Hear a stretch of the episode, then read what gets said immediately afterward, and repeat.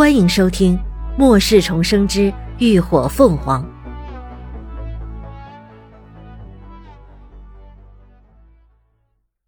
第一百六十五集，解围。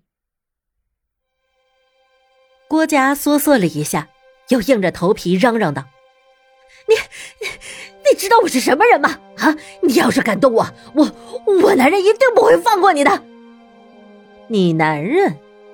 林鸾目光锐利如刀，毫不犹豫的戳破了他的幻想。你觉得我既然站在这里，他还有可能活着回来吗？心底的猜测被无情证实，郭嘉的脸色瞬间惨如白纸，嘴唇颤抖着嗫嚅了半晌，忽然发了疯的一般扑向了林鸾。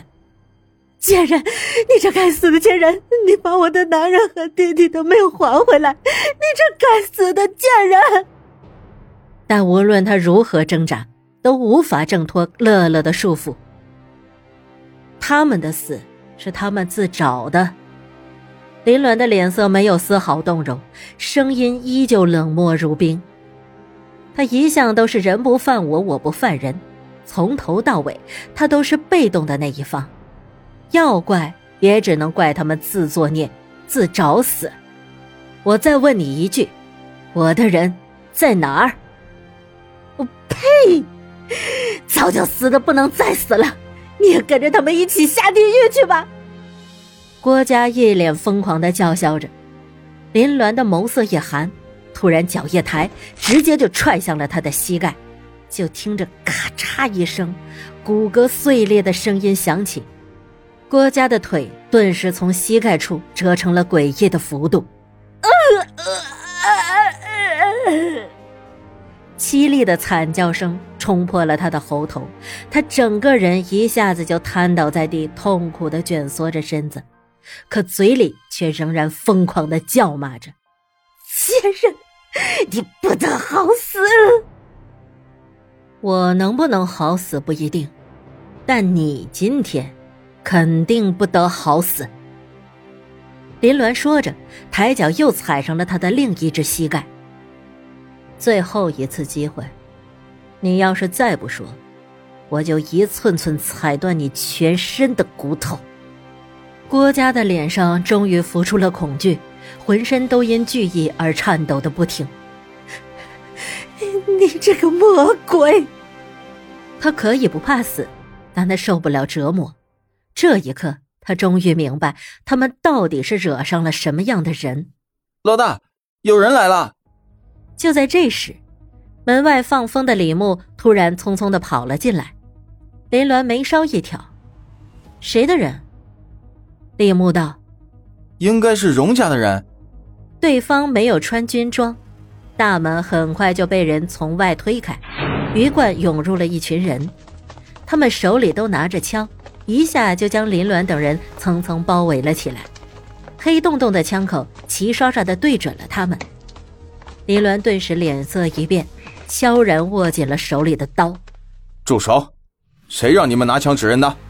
一个声音突然响起，只见一个穿着体面的男人从人群中走了出来，他直接伸手将几个人高举着枪口的压了下去，这才看向林鸾，语气客套。林小姐，我是基地协防大队的队长谢旭。基地内有明文规定，不许打架斗殴、破坏公物，还希望林小姐能够遵守。协防大队，荣家的势力，萧虎已死，霸虎战队也就名存实亡了。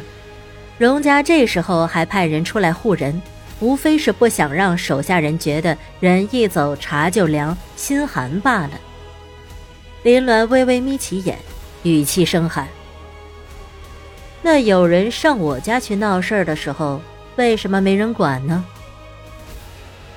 谢旭仍旧保持着微笑：“很抱歉，李小姐，当时事发突然，所以没能及时的阻止。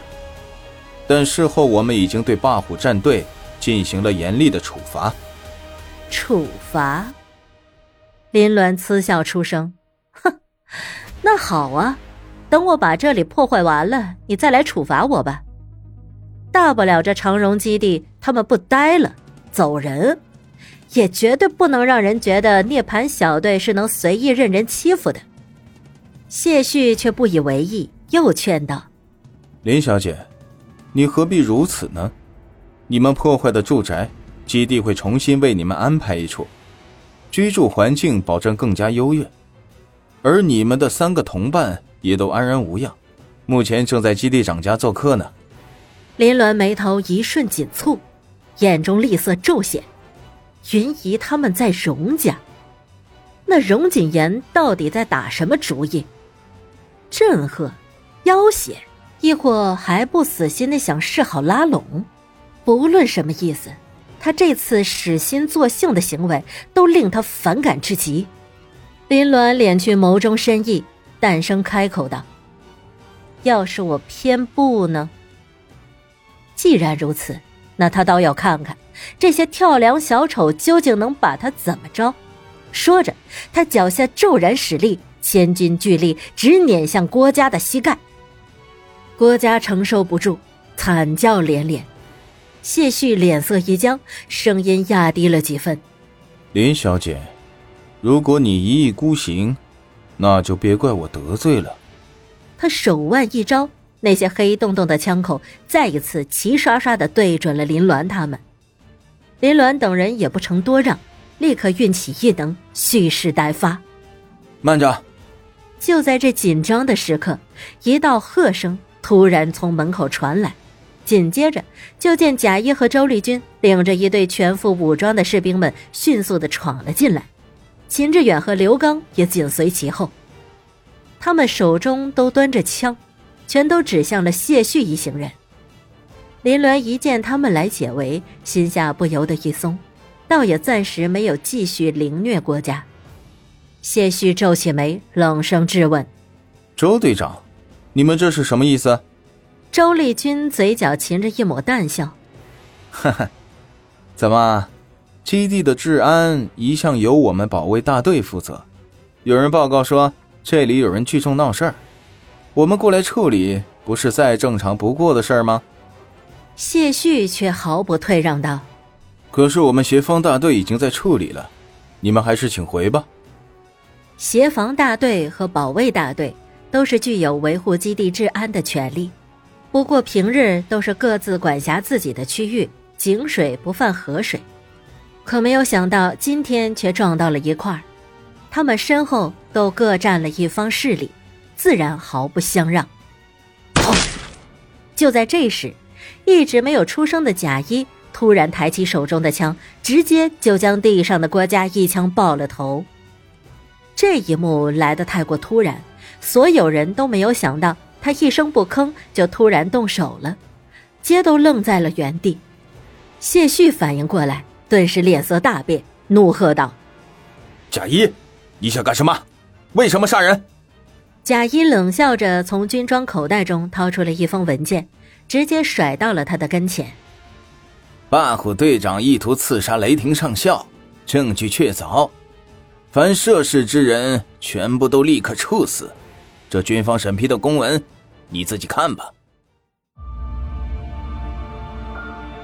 感谢您的收听，下集更精彩。